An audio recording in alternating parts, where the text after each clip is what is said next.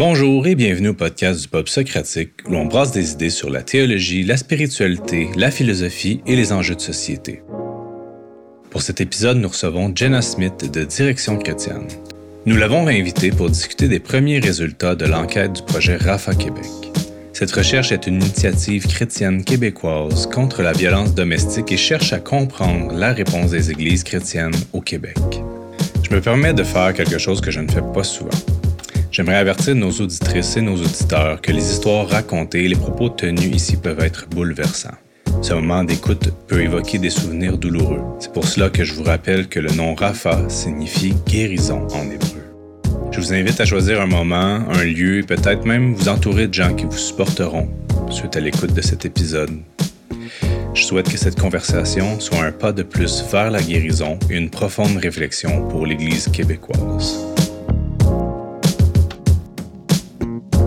Euh, bienvenue au Pop Socratique. Ici Benjamin Gagné et je suis en compagnie de Jenna Smith qui euh, travaille auprès de Direction chrétienne comme responsable de l'engagement et de sensibilisation auprès de, son organisme. On l'a invité pour euh, discuter de la suite du projet de recherche RAFA Québec, qui est une initiative chrétienne québécoise contre la violence domestique. Bonjour Jenna, c'est un plaisir de te recevoir à nouveau. Merci beaucoup. J'ai l'impression qu'on a bien des choses à discuter. Oui, c'est ça, effectivement, sur ça et sur d'autres choses. Euh, d'ailleurs, on, profitera de l'occasion un jour pour te réinviter pour d'autres sujets. Euh, alors, euh, peut-être tu peux nous faire un petit rappel de ce que c'est RAFA Québec et aussi les origines du projet. Ça fait quand mm-hmm. même pas loin des années qu'on a discuté, là. Oui, ça fait au moins un an, un an et demi. Donc, RAFA Québec, c'est un projet de direction chrétienne euh, qui nous avait été apporté ou proposé par euh, une personne euh, qui était survivante de la violence conjugale, une femme chrétienne. Et en parlant avec ses contacts à elle, puis en faisant ses recherches, elle a vu qu'il y avait vraiment un besoin au Québec de, de creuser la question des expériences de violence conjugale parmi les chrétiennes québécoises. Direction chrétienne, on n'est pas universitaire, on est un organisme religieux, on est euh, para-ecclésial, si on veut, on est en mm. développement communautaire, mais on a quand même euh, plusieurs personnes qui ont un arrière-plan en théologie et en, travail pratique, en travail social, si on veut. Mm. Donc, nous, on a opté pour un projet qu'on appelle une, euh, une recherche participative communautaire, c'est-à-dire que les gens qui font la recherche ne sont pas des universitaires, on n'est pas des chercheurs euh, dans une chaire de recherche à l'université, on est du monde de terrain.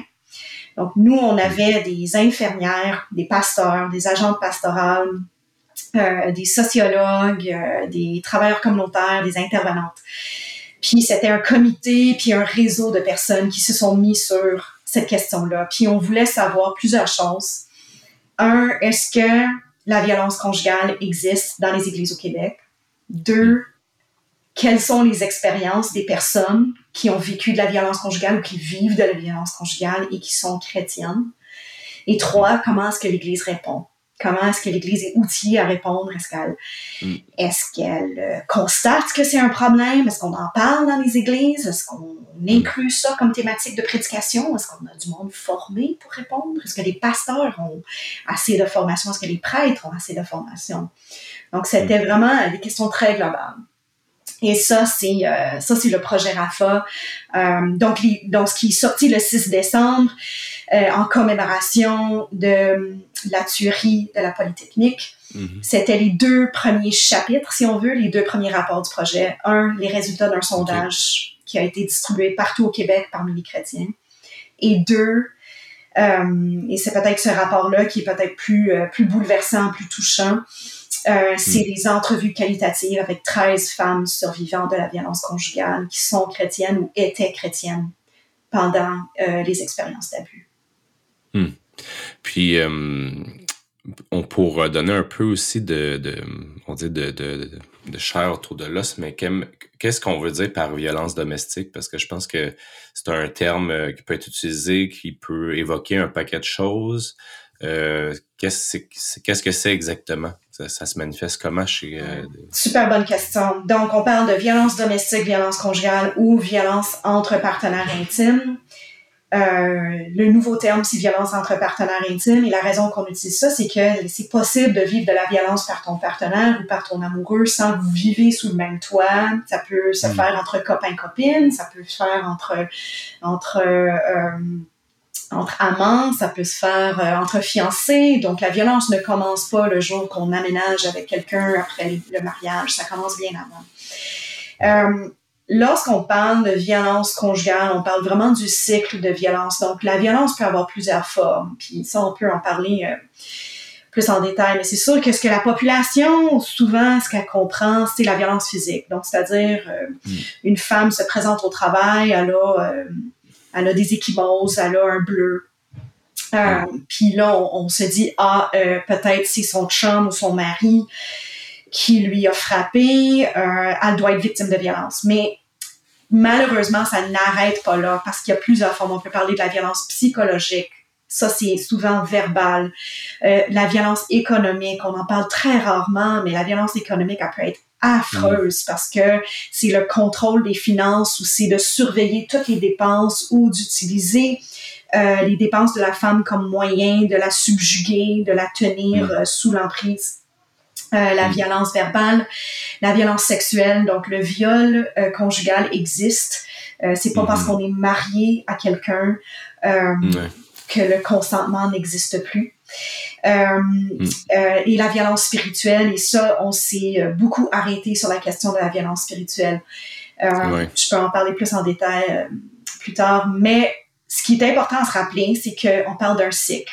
Donc, c'est-à-dire, tout va bien, c'est la lune de miel. Ensuite, il y a un geste qui est posé, soit une menace verbale, euh, euh, soit une engueulade, mais où la femme n'a aucun mot à dire. Je dis souvent la femme parce que c'est la majorité des victimes, c'est des femmes. Mm-hmm. Euh, soit il y a un geste physique qui est posé. Et ensuite, il y a la tension à baisse. Il y a souvent une période de, de repentance ou de remords qui suit et hmm. la lune de miel, recommence. Mais ensuite, il y a une tension qui va recommencer après la lune de miel. Et la personne va vivre encore une autre épisode de violence et ça va souvent en augmentant. Et l'idée hmm. derrière ça, c'est que ces gestes-là sont utilisés pour dominer l'autre personne, de la contrôler, de la garder hmm. proche de soi. Euh, c'est vraiment ça qui est important. C'est sûr qu'on parle pas ici d'un conflit ou d'une tension euh, entre couples. Euh, moi, je suis mariée depuis 18 euh, ans. Mm-hmm. ça, je sais que c'est choquant, mais des fois, moi puis mon mari, mm-hmm. on a une petite chicane. c'est ça, ça fait partie. C'est ça, ça fait partie. Puis est-ce que des fois, on devient un peu émotif, puis on lève la voix? Ça arrive, je me confesse. mais l'important là-dedans, c'est qu'on a une relation saine. Puis c'est-à-dire, est-ce qu'on est capable de se calmer les nerfs, d'essayer de comprendre le point de vue de l'autre personne, de dire, OK, c'est vrai, moi, mm-hmm. j'avais quelque chose que j'avais pas fait, c'était pas correct. Ou, puis là, ensuite, on, on utilise ces moments-là pour se rapprocher, pour travailler le couple. Conflit, ce n'est pas abus. Abus, ce n'est pas conflit. C'est ça qui est hmm. vraiment important à se rappeler. Oui. Ouais. Il y a eu beaucoup de. Ben, je, repense aux dernières années. Euh, dans, il y a eu beaucoup de campagnes de sensibilisation euh, dans, les publicités. Euh, on, est, on, on a vu une montée fulgurante là, pendant la mm-hmm. pandémie de décès reliés à la violence conjugale de femmes. mais aussi une montée fulgurante de violence conjugale qui menait pas nécessairement à, la mort, mais qui, qui avait de graves conséquences de l'autre côté, euh, ce que je voyais apparaître un peu aussi, c'est euh, ces, ces, capsules télévisées un peu euh, qui où l'homme contrôle, par exemple, le, le, le, le cellulaire ou pose des questions avec est très insistant sur l'entourage. Ça, ça, arrive même que l'homme mais ben, ça peut ça peut aller des deux bords là. Il y a des hommes qui sont victimes de violence, c'est important de le nommer. Euh, mm-hmm. Mais avec les cellulaires, ce qui est très, très alarmant, c'est que des fois, euh, tu as le partenaire qui va vérifier les textos de l'autre partenaire parce qu'il y a toujours des mm-hmm. suspicions, euh, même des, des tracking, des GPS, fait qu'il y a comme un partenaire qui va traquer mm. l'autre personne via GPS pour voir où est-ce qu'elle s'en va. Si elle passe trop de temps à l'épicerie, il va se poser des questions. Mm. Donc, ça peut être une existence pour la personne qui vit dans un une relation violente, ça peut être une existence assez euh, traumatisante. Euh, Hmm. Ça prend longtemps, longtemps, longtemps pour un reconnaître la violence, deux quitter euh, la relation violente. Euh, c'est pas pour Hmm. rien qu'on dit que la femme va revenir en moyenne sept fois avant de quitter Hmm. euh, d'une Quand manière permanente. Ça, c'est bien, bien important. Euh, Mm. Surtout s'il y a des enfants, tu sais, on prend pas Ouais. la séparation à la légère, hein, qu'on soit chrétienne ou Non. non, on prend pas la séparation à la légère en, en général. Puis ensuite, de se remettre de ce, ce traumatisme-là, ça peut prendre longtemps.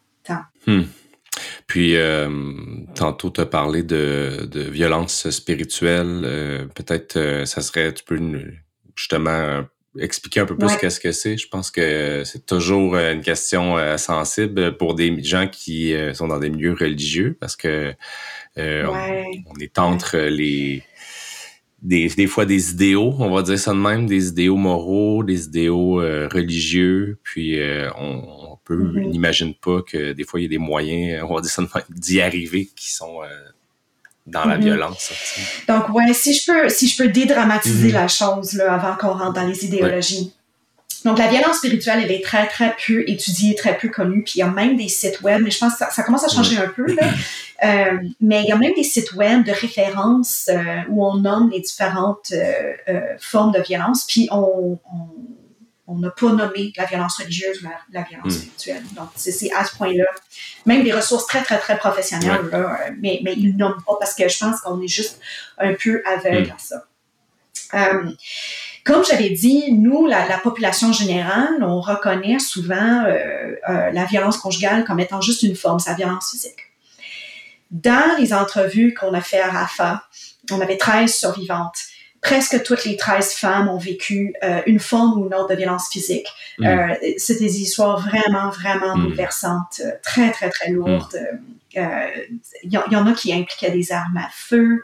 Euh, Ouais. vraiment, vraiment très bou- bouleversante.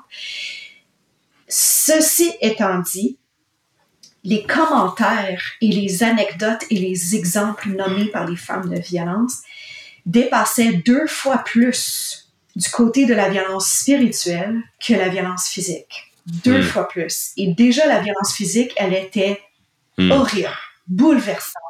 Mais la violence spirituelle avait été nommée deux fois Mm. plus.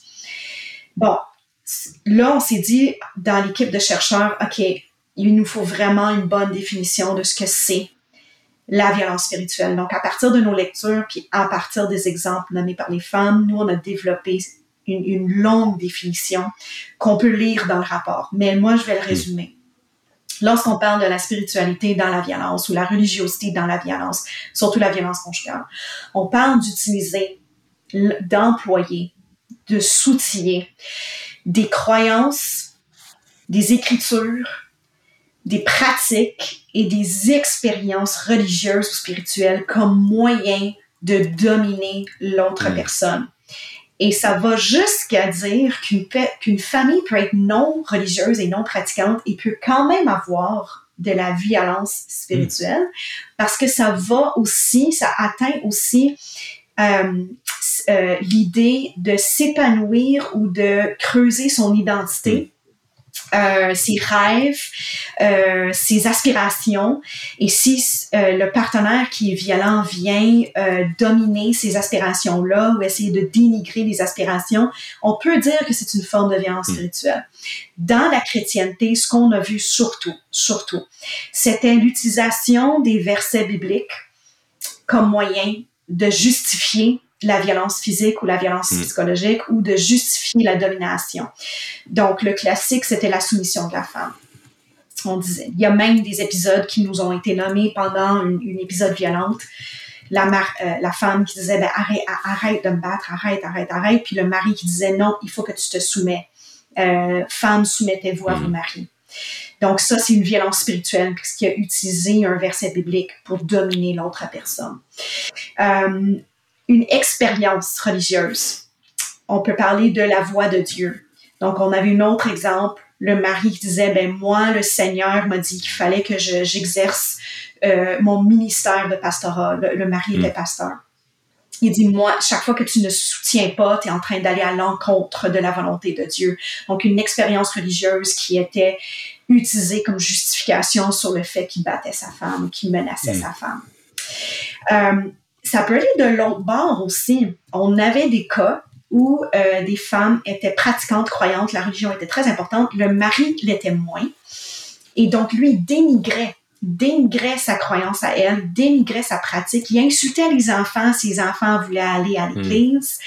Euh, ou une femme, un cas particulier, le mari s'est joint à l'église, s'est même fait baptiser et est devenu bénévole à l'église, euh, pour ensuite que ça soit connu par après que dans le fond, il faisait juste ça pour continuer à surveiller sa femme. Il n'aimait pas le hmm. fait qu'elle, elle allait à l'église, qu'elle avait une activité ou un milieu social à l'église dont lui, il n'y avait pas l'emprise sur ce milieu-là. Donc, c'était euh, euh, hmm. c'était une implication à l'église qui n'était pas sincère de sa part, c'était juste utilisé pour un, hmm. un, autre moyen de suivre sa femme, de la garder sous sa supervision. Donc, tout ça, là, l'utilisation des Écritures, l'utilisation des pratiques chrétiennes, l'utilisation euh, euh, du langage chrétien, euh, des expériences divines, pour toujours dans l'optique de dominer, dominer, hmm. dominer. Oui. Tu, tu soulèves plusieurs justifiés l'approche au manque de soutien, on va dire ça de même, dans, dans la pratique, ou la dénigrer les croyances, ou puis aussi finalement une espèce de présence euh, de contrôle, une participation euh, contrôlante mm-hmm. à, la vie religieuse. Mais euh, ouais, c'est vraiment ça où je dis. Je, sais que c'est très sensible parce qu'il y a du monde que pour eux l'application l'application littérale de certains versets dans le Nouveau Testament est très importante pour leur vie conjugale. Euh, c'est pas forcément des couples qui vivent de la mm-hmm. violence. Euh, J'essaie de dédramatiser la mm-hmm. chose. Euh, ici, on parle vraiment de d'utiliser ces croyances-là comme outil de violence. On est on n'est pas dans un débat théologique. On n'est pas on est dans l'utilisation de la mm. violence. On est on est ailleurs. Puis euh, je, tu as soulevé la, question, par exemple, du manque de soutien, parce que ça peut être intéressant par rapport à une question à explorer comme ça. Euh, quand on dit manque de soutien euh, envers le ministère, mais ça pourrait être euh, dans, ça peut être comme dans le rôle de mari, par exemple. on pourrait mm-hmm. l'utiliser de cette manière-là. qu'est-ce, dans des cas comme ça, qu'est-ce qui est reproché ou à quoi ça peut ressembler cette, cette idée-là du manque de soutien dans le cas d'un de violence. Donc, si on parle de la femme qui ne soutienne pas son mari. manque de soumission, même dans un certain sens. Manque de soumission, manque de soutien, ouais, ouais, ouais. Ça, c'est super intéressant. Euh, souvent, ce qui arrivait dans ces cas-là, c'est que chaque fois que les choses n'allaient pas bien pour le mari, c'était la femme qui se faisait blâmer. Hmm. Euh, ou euh, le mari qui était intimidé. Moi, à mon avis, c'est ce qui se passait. Il était intimidé par les, euh, par les compétences de la femme, de sa femme. On a vu hmm. ça souvent. Donc, euh, une femme qui était très, très, très bonne euh, enseignante, très bonne pédagogue, donc elle se chargeait de l'éducation religieuse des enfants. Euh, c'est elle qui apportait les, les, les livres d'école de dimanche, qui faisait les hmm. prières à la table avec les enfants, euh, qui faisait l'enseignement des, des, histoires bibliques. et lui, il accusait souvent de manquer de respect à son leadership à lui. Hmm. il disait, tu soutiens pas mon leadership, tu soutiens. Donc, elle, elle s'est retirée pendant un, an de temps. Elle dit, d'accord, hmm ça va être toi qui vas prendre la charge. Il n'y a rien qui s'est fait. Il n'y a rien qui hmm. s'est fait. Euh, donc, elle a repris la charge. Euh, et euh, mais encore une fois, puis là, c'était des menaces encore, des engueulades, des accusations. Tu voles mon leadership, tu voles mon hmm. leadership. donc, je pense, je ne suis pas criminologue et je ne suis pas psychologue. Les hommes, on va parler des hmm. hommes là, qui commettent ces actes-là de violence euh, il faut pas les déshumaniser mhm. non plus. Euh, euh, ce sont des personnes qui ont eu des traumatismes, à mon avis, et qui, sont, qui en souffrent et qui n'ont pas été bien traitées dans leur mhm. traumatisme et dans leur souffrance. la solution, ce n'est pas de dominer, de contrôler, d'accuser ton partenaire, mais souvent ce sont des gestes presque inconscients ou très conscients, très malicieux, mais qui sont utilisés pour apporter une certaine sécurité chez l'homme qui, qui manque énormément mm. de sécurité en mm. lui. Donc moi, j'ai remarqué, et encore c'est une lecture amateur que je donne parce que je ne suis pas psychologue, mais moi j'ai remarqué euh, euh, chez les femmes qu'on avait entrevuées d'une grande intelligence, une grande hmm. compétence, une belle pensée critique. Et c'est souvent ces femmes-là qui se faisaient, euh, qui, qui, recevaient les pires hmm. traitements. dans sur le côté des hommes qui disaient t'es pas soumise, tu respectes pas mon leadership, tu me soutiens pas. Mais je pense que c'est parce que inconsciemment on voyait que ces femmes-là avaient beaucoup de compétences, hmm. beaucoup de capacités, et ça venait intimider. Donc, encore une fois, une bonne raison de se travailler selon les fruits de l'esprit, de se soumettre à une bonne aide pastorale, une bonne aide psychologique, parce que c'est jamais sain et c'est jamais selon l'image du Christ de dominer l'autre personne parce qu'elle a du hmm. talent. C'est de l'élever, c'est de, de dire, mais merci Seigneur, mon partenaire a tellement de mm. talent, tellement de dons et je suis là pour aider, je suis là pour me, la, soulever mm. elle. Et ensuite, c'est réciproque, l'autre soulève mm. l'autre. Donc, euh, c'est ça qui arrive lorsqu'on n'a pas une belle relation euh, selon l'image du Christ de réciprocité et de d'encouragement mutuel. Puis, euh, ouais, absolument. Il y a cette espèce de, de pour utiliser des mots bibliques, une soumission euh, réciproque ou mutuelle dans ce sens-là, mais aussi dans l'idée d'élever euh, un et l'autre. je pense qu'il y a quelque chose de. Ouais, puis c'est. J'avais fait une, une, vite recherche, là, mais lorsqu'on parle la phrase ou la, la formule de les uns vers les autres, les uns mm. aux autres, ou euh, dans le Nouveau Testament, paraît-il, ça apparaît 100 hmm. fois. Euh, soit dans le traitement qu'on devrait donner à l'autre, les uns aux autres, ou aimez-vous les uns aux autres, aimez votre prochain, ou soit dans les choses qu'on ne devrait pas faire euh, à son prochain. L'image du Christ et le message du Christ est tellement centré autour de l'amour hmm. réciproque. Vraiment. Puis oui, c'est certainement dans, la, dans les lettres euh, à la première Église, on a quand même des, euh, des enseignements sur euh, des rôles ou le, la, la, la, charge de, du mari envers la femme et la femme envers le mari, ça c'est sûr. Mais toujours, on, on, retrouve toujours, même dans les versets où ça dit, bon, femme, soumettez-vous, mais c'est précédé par le verset, soyez soumis les mm-hmm. uns aux autres. Donc, euh, ce qu'on voit malheureusement dans les pires cas de, de violence spirituelle, euh, c'était euh, un oubli total ou une ignorance totale de la mm. réciprocité. C'était seulement l'outil. Euh, mm.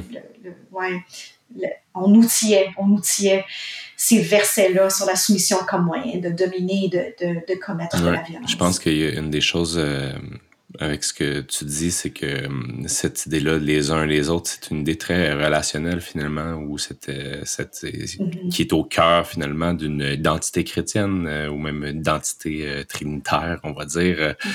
Puis hum, souvent quand on aborde la question des, des rôles ou des, des personnes, euh, que ce soit dans le couple là, ou même dans l'Église en général, on, on est dans la structure hiérarchique. On aborde souvent dans cette, cette idée-là alors que ce qui est mis de l'avant plutôt, c'est cette euh, l'idée de la relation qui est beaucoup plus centrale finalement.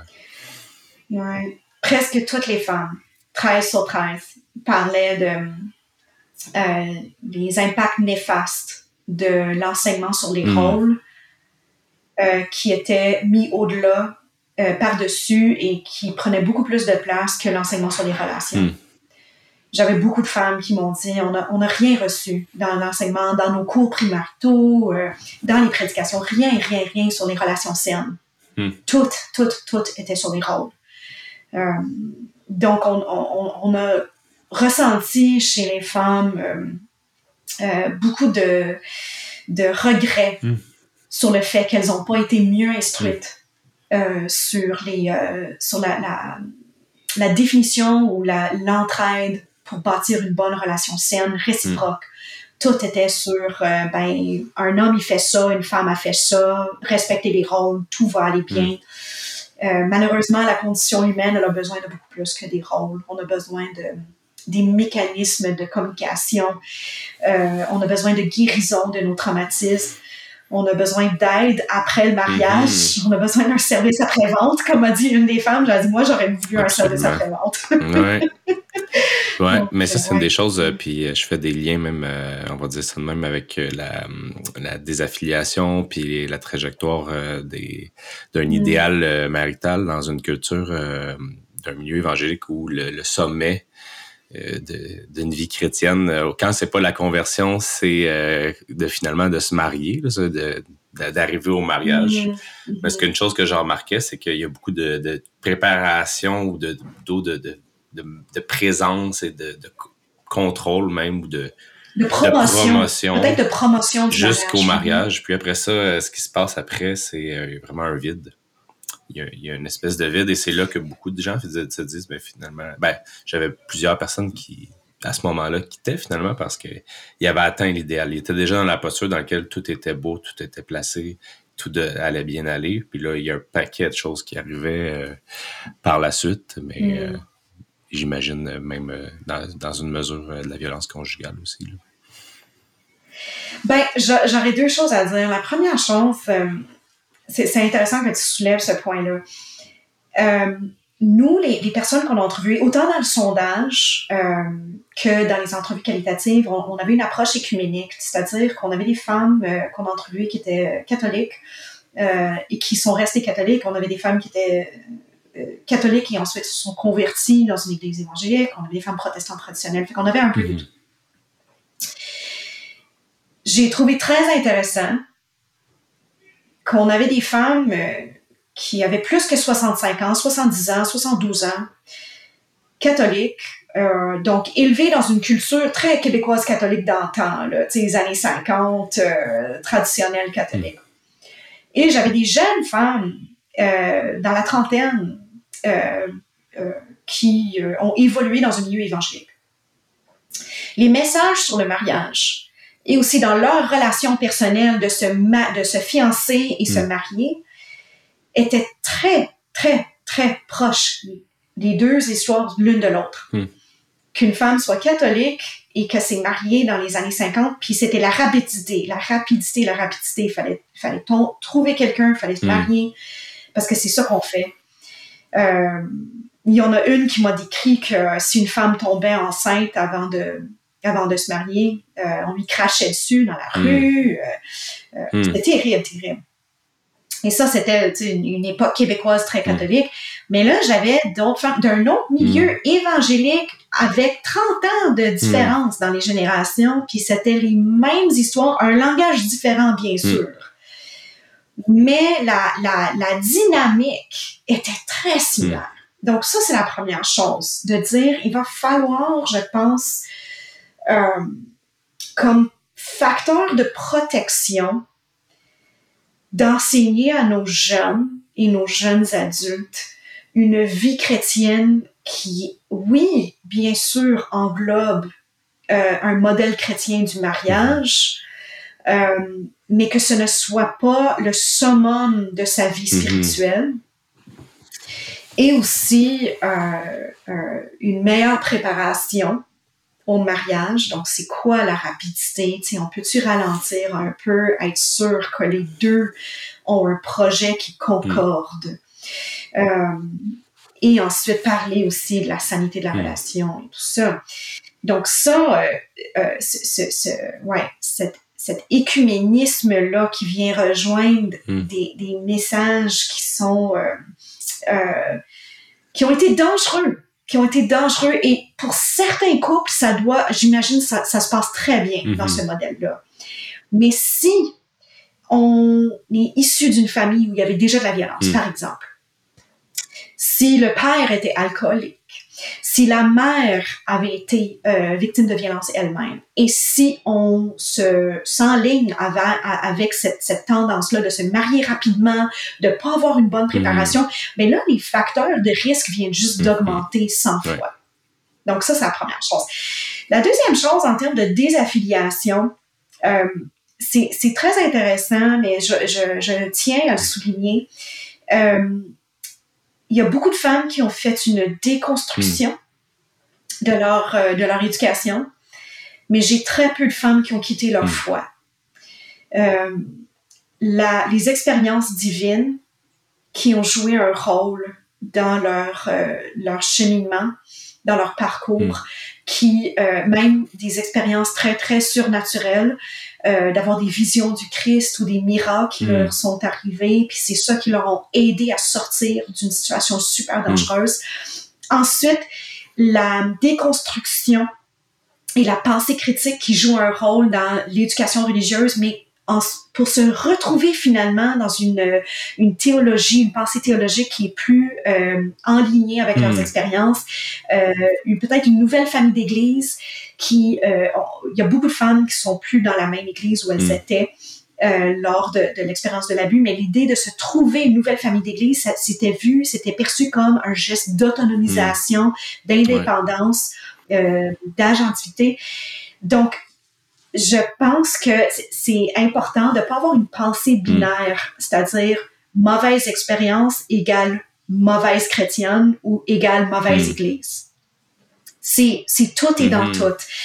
Euh, j'ai même des femmes qui ont eu des expériences horribles à l'église où elles ont été mal soutenues, mal accueillies euh, et qui ont quand même réussi à se sortir de là euh, elles vont vraiment faire la différence entre l'institution mhm. et la foi. Et ils vont dire, j'en ai une qui a, qui a tenu à dire, je n'ai jamais tenu rigueur à mhm. Dieu, ma foi l'a tenu ferme, même si j'ai été très blessée par mhm. l'Église.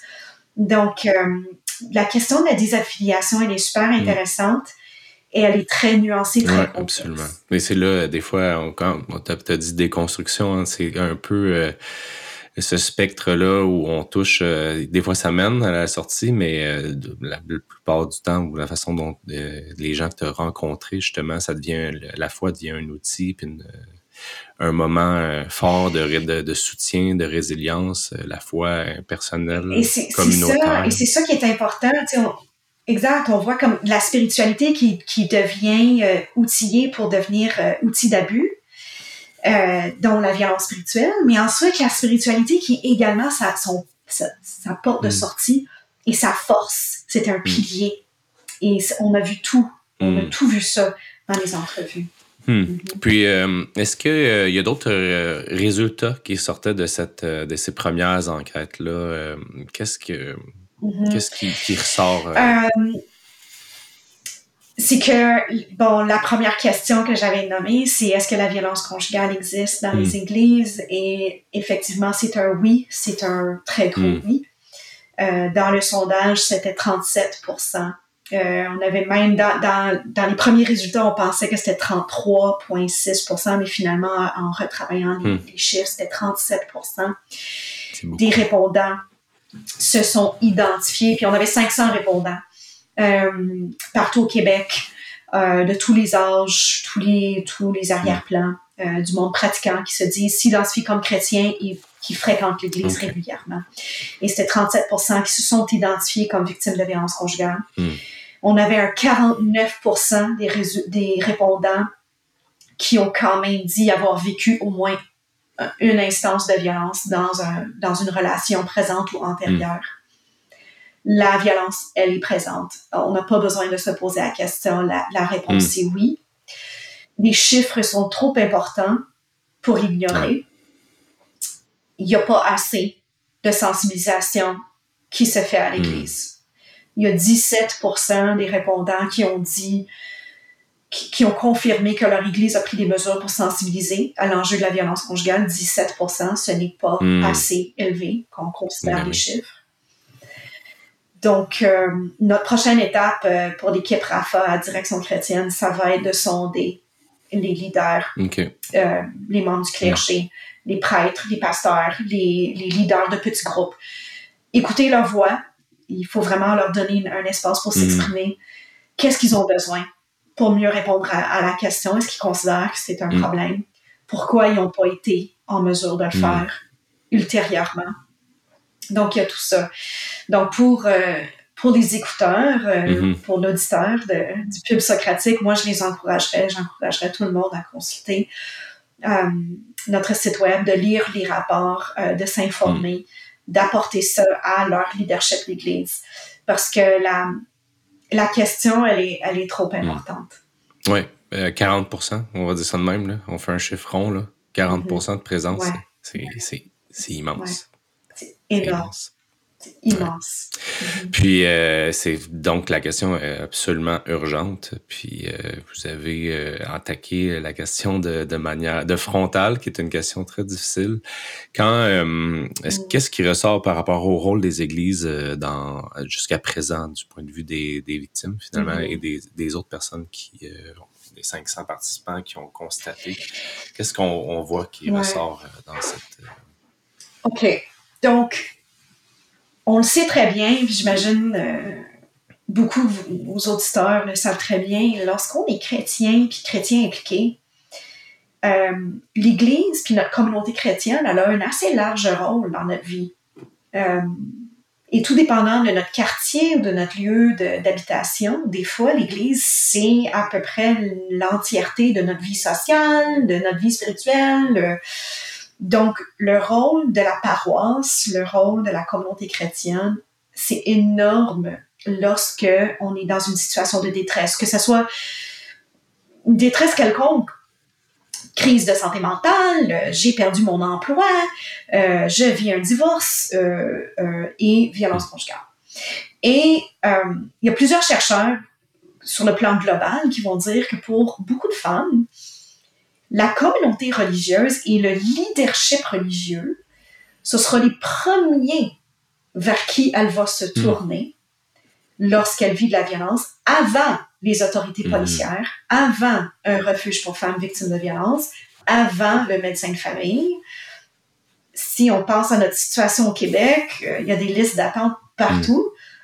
C'est normal que une personne qui vit de la violence va se tourner vers une amie à l'église ou vers son, son pasteur.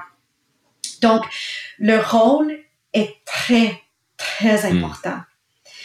Euh, et dans ce qu'on a euh, collecté comme, comme témoignage de, des femmes entrevuées, euh, bon, 75% des commentaires décrivaient des expériences néfastes, inutiles, des réponses euh, pas aidantes de la part de leur Église.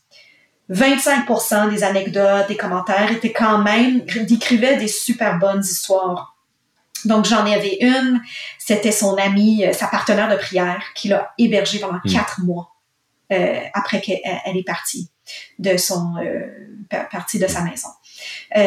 j'en ai une autre. elle est allée voir une église du coin parce que bon, elle pouvait plus ne pouvait plus se tourner vers son église. Ils n'avaient pas été du tout, du tout, du tout aidants. Et le pasteur a pleuré avec elle. Euh, le pasteur l'a accueilli. Ensuite, il a délégué euh, euh, un petit groupe à son église pour l'aider à déménager. Ensuite, il y a des pères dans l'église qui ont pris ses enfants sous leurs ailes parce que le pasteur a dit là, vos enfants n'ont plus de père. Ils vont avoir besoin d'un modèle paternel. Fait qu'il a inscrit les garçons au soccer. Euh, c'était une super belle hmm. histoire euh, de, soutien, d'entraide.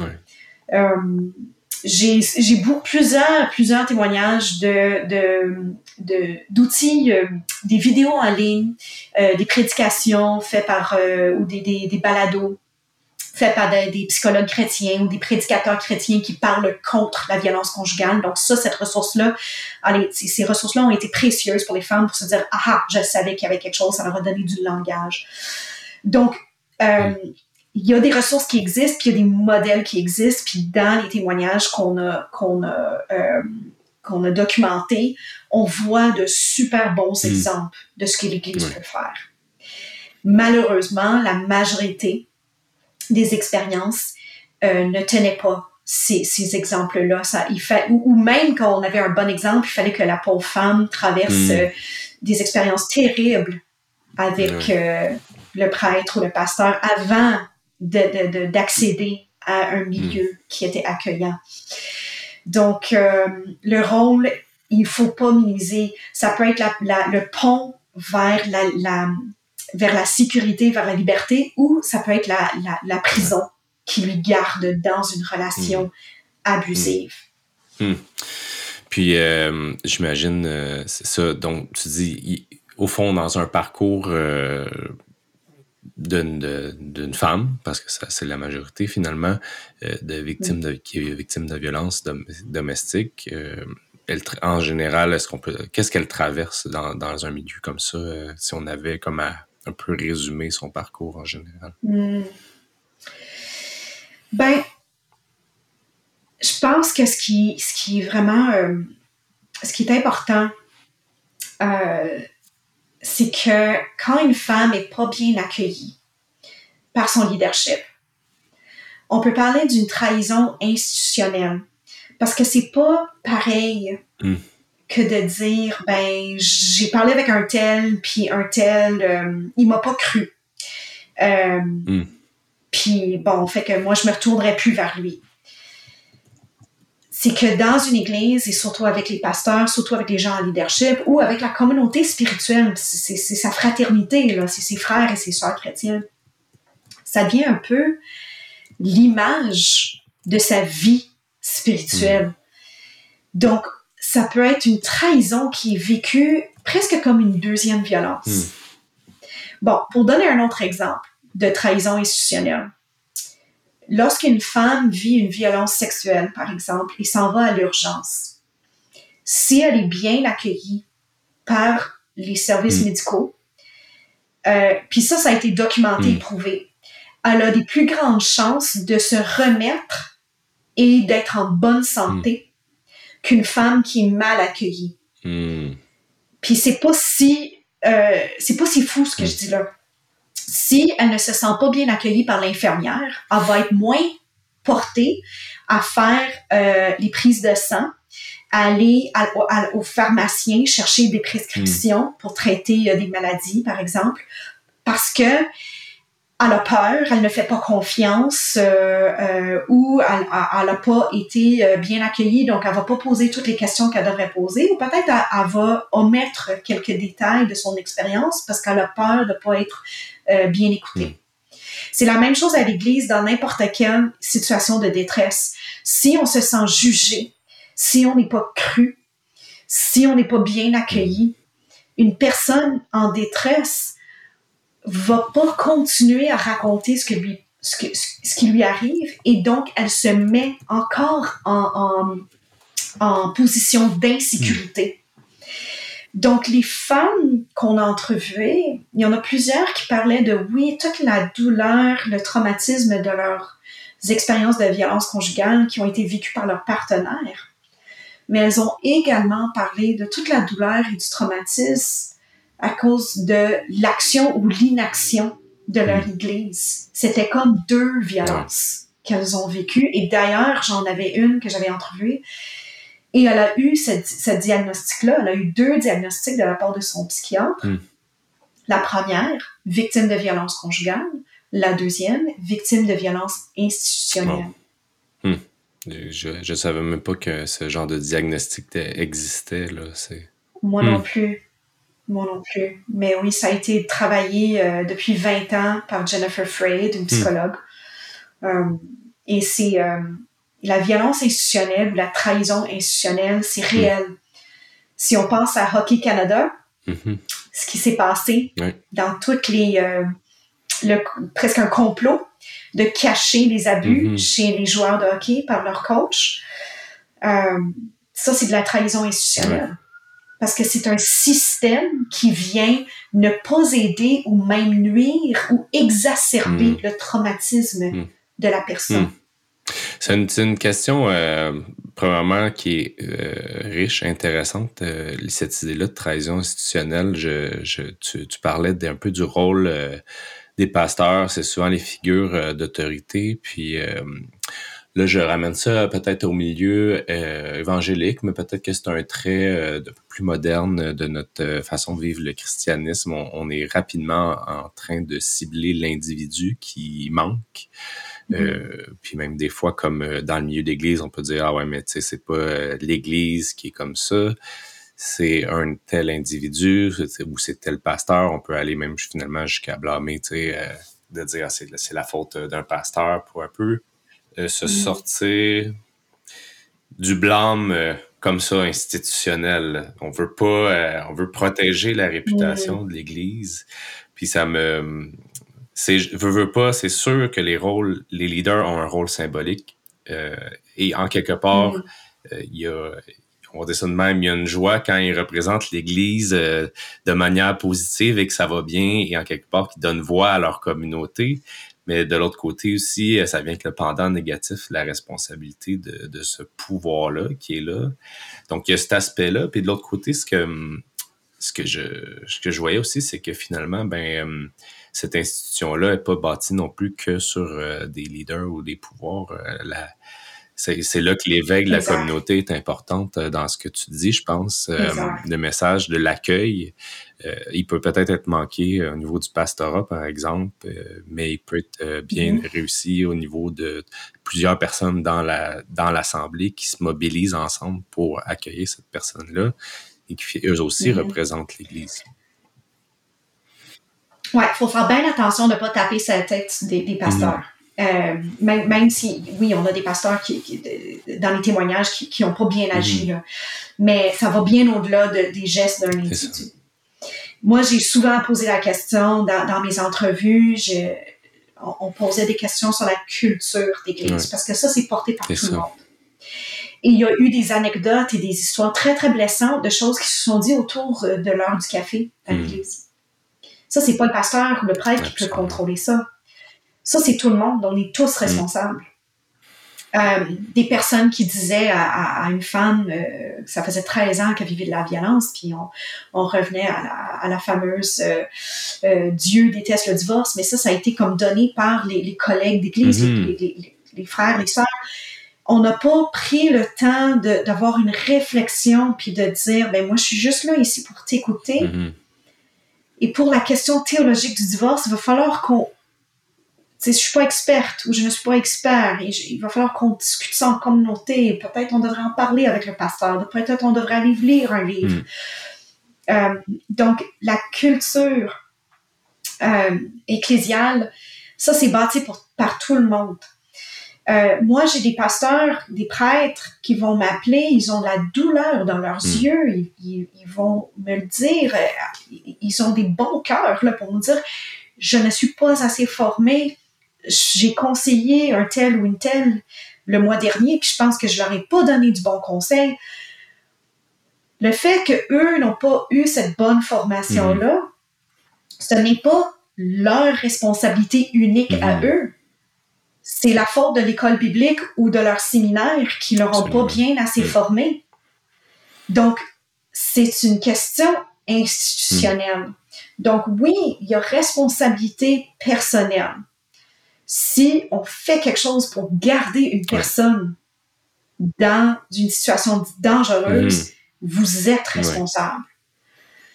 Mais il y a tout un système aussi, mm. un système de, de, de théologie erronée, mm-hmm. de formation manquée, commérage. Oh, ma foi qu'on a parlé du commérage à mm. l'Église. Les femmes ont plaidoyer qu'on mette dans les recommandations. Ah on peut-tu travailler une culture sans commérage? Hmm. On avait tellement une horreur du jugement. On avait horreur, horreur, hmm. horreur de se faire juger. Une femme divorcée se sent très jugée. Hmm. Donc, le commérage, ça, ça appartient à tout le monde et ça, c'est des questions culturelles qu'on peut travailler en communauté. Euh, donc oui, l'institution compte pour beaucoup, la culture compte pour beaucoup et la part responsabilité individuelle versus communautaire, c'est un dialogue. Mais la bonne nouvelle mhm. dans tout ça, la bonne nouvelle, c'est que une personne en détresse et même des survivantes qui ont vécu des très mauvaises expériences ont encore ce désir-là d'avoir une communauté et avoir un leadership qui les soutienne, qui les accueille, c'est-à-dire on est prêt à se tourner encore vers le corps hmm. du Christ. Donc, je sais qu'il y a du monde qui vont écouter l'entrevue aujourd'hui, vont se sentir découragés. Hmm. Euh, j'espère que c'est pas le cas. Juste parce que moi, je suis en train de, de, de, dire, OK, voici tous les coups hmm. ratés, les coups marqués. Mais essayez de le voir d'un autre œil. Un, la foi de beaucoup de ces femmes-là a tenu ferme. Donc, le rôle de l'Esprit Saint, c'était incroyable. Mais de deux, nous avons encore espoir et un désir d'avoir. Il n'y a pas personne qui a dit on jette ça par la hmm. fenêtre. Pas du tout. C'est de, c'est de se réformer, c'est de, de, de, faire mieux, de bâtir. C'est, c'est pas de devenir des, les meilleurs experts en matière de violence conjugale. Non, c'est de devenir une église, un corps du Christ qui est euh, qui vit selon les enseignements du Christ, c'est-à-dire le soin, la compassion, le pardon, le non-jugement. Mm. Ça, c'est tous des, c'est toutes des valeurs christologiques. Mm. Est-ce que euh, il y a autre chose qui t'avait marqué dans les résultats, dans le, y a-tu des surprises, des choses que tu dis ça, ça je l'avais pas vu venir, euh, positif, négatif? Euh, c'est sûr que dans le sondage, euh, la majorité des répondants, c'était des femmes, mais on avait quand même un 30 répondant mm. hommes. Et parmi les hommes, on a 40% des hommes qui se sont euh, identifiés comme victimes de violences mm. conjugales. Donc, la question masculine, la question des hommes est vraiment explorée. Mm. Nous, on n'avait pas la capacité. On avait un mandat qui était restreint parce que c'était déjà assez gros comme ça. Mais je pense qu'on a vraiment entendu un cri du cœur des hommes. Euh, donc ça, c'est vraiment important. Euh, la jeunesse, toutes les recommandations des femmes, beaucoup des femmes voulaient vraiment, vraiment, vraiment qu'on fasse une meilleure, euh, un, un, meilleur travail de sensibilisation, parler des bonnes relations saines, par, mm. puis ce débutant dès la mm. jeunesse. Donc 12, 13 ans, jeunes adultes aussi. Donc, là, si j'ai du monde qui écoute aujourd'hui qui sont pasteurs jeunesse, là, je vous encourage vraiment. Et la violence, en passant, ça se parle sur tous les niveaux. Euh, pas besoin d'attendre que, que les deux jeunes commencent à se fréquenter euh, romantiquement pour parler de ça. On peut parler de la violence entre relations mm-hmm. d'amitié, la violence, euh, la cyberviolence, euh, la violence sur le sphère public, euh, on, a vu une montée de violence depuis 2015-2016 et surtout dans la pandémie. Hmm. Donc, c'est pas surprenant que ça se vit dans le cocon familial. exact. C'est partout. Puis cette éducation-là, cette euh, potentielle, euh, on va dire ça de même, possibilité de, de, de, venir dès la jeunesse s'impliquer à ce niveau-là, donner des outils, puis puis effectivement, tu as nommé les leaders jeunesse euh, qui sont à l'écoute, mais je pense que ça, c'est vraiment euh, une clé. Euh, je, je, pense à une époque où je l'étais, je pense que c'est des choses où j'aurais effectivement eu besoin de formation. Je pense qu'on est, on était, c'est ça. On souvent, en plus, ce genre de personnes-là sont mis très jeunes dans des responsabilités. Euh, on ne demande pas beaucoup de, d'éducation ou pas de, formation, on va dire, théologique. Euh, puis en général, euh, il y a une question d'âge aussi, là, mais ça serait une, belle occasion pour un paquet de, d'organisations, d'églises, de ministères de mettre en place dès le début des formations de leaders jeunesse, des, donner des outils, donner des ressources pour, pour qu'eux puissent accompagner des jeunes. Absolument. comme dans les, formes de violence qu'ils peuvent vivre. J'ai une chose qui me, dans un sens où euh, je, qui me touche par rapport à, à, tout ça, c'est que tu disais les, les ces femmes-là, ces personnes-là sont sont euh, cherchent la communauté encore ou euh, et croient à la communauté pour faire cette réforme-là. Puis à un point où finalement leur participation dans ça devient un don aussi pour l'Église. je pense que c'est c'est un don qui est très riche, appréciable, puis euh, je, je le souligner parce que je pense qu'on c'est, c'est pas facile, j'imagine. J'ai aucune misère à imaginer que c'est très difficile d'ouvrir le sujet, d'aborder la question. J'imagine que c'était peut-être dans leur première fois aussi où ils abordaient euh, tout en, on va dire, en longueur euh, cette question-là. Oui, vraiment. Donc, ça a dû être.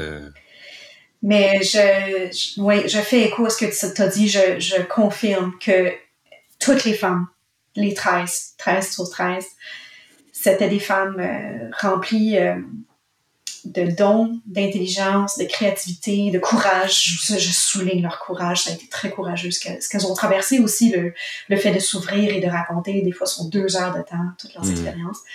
Et oui, l'Église a de quoi s'enrichir avec, euh, avec ces voix-là. Moi, je me dis, le jour de la résurrection de Jésus, il portait des cicatrices. Mmh il a montré ses cicatrices à ses disciples. Euh, on a un Seigneur qui a choisi de porter les cicatrices de ses blessures. Donc, pas besoin d'être parfait.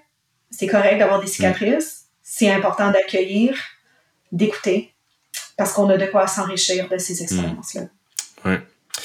Puis, euh, ben, euh, merci d'avoir d'être venu nous raconter la suite de cette importante recherche-là.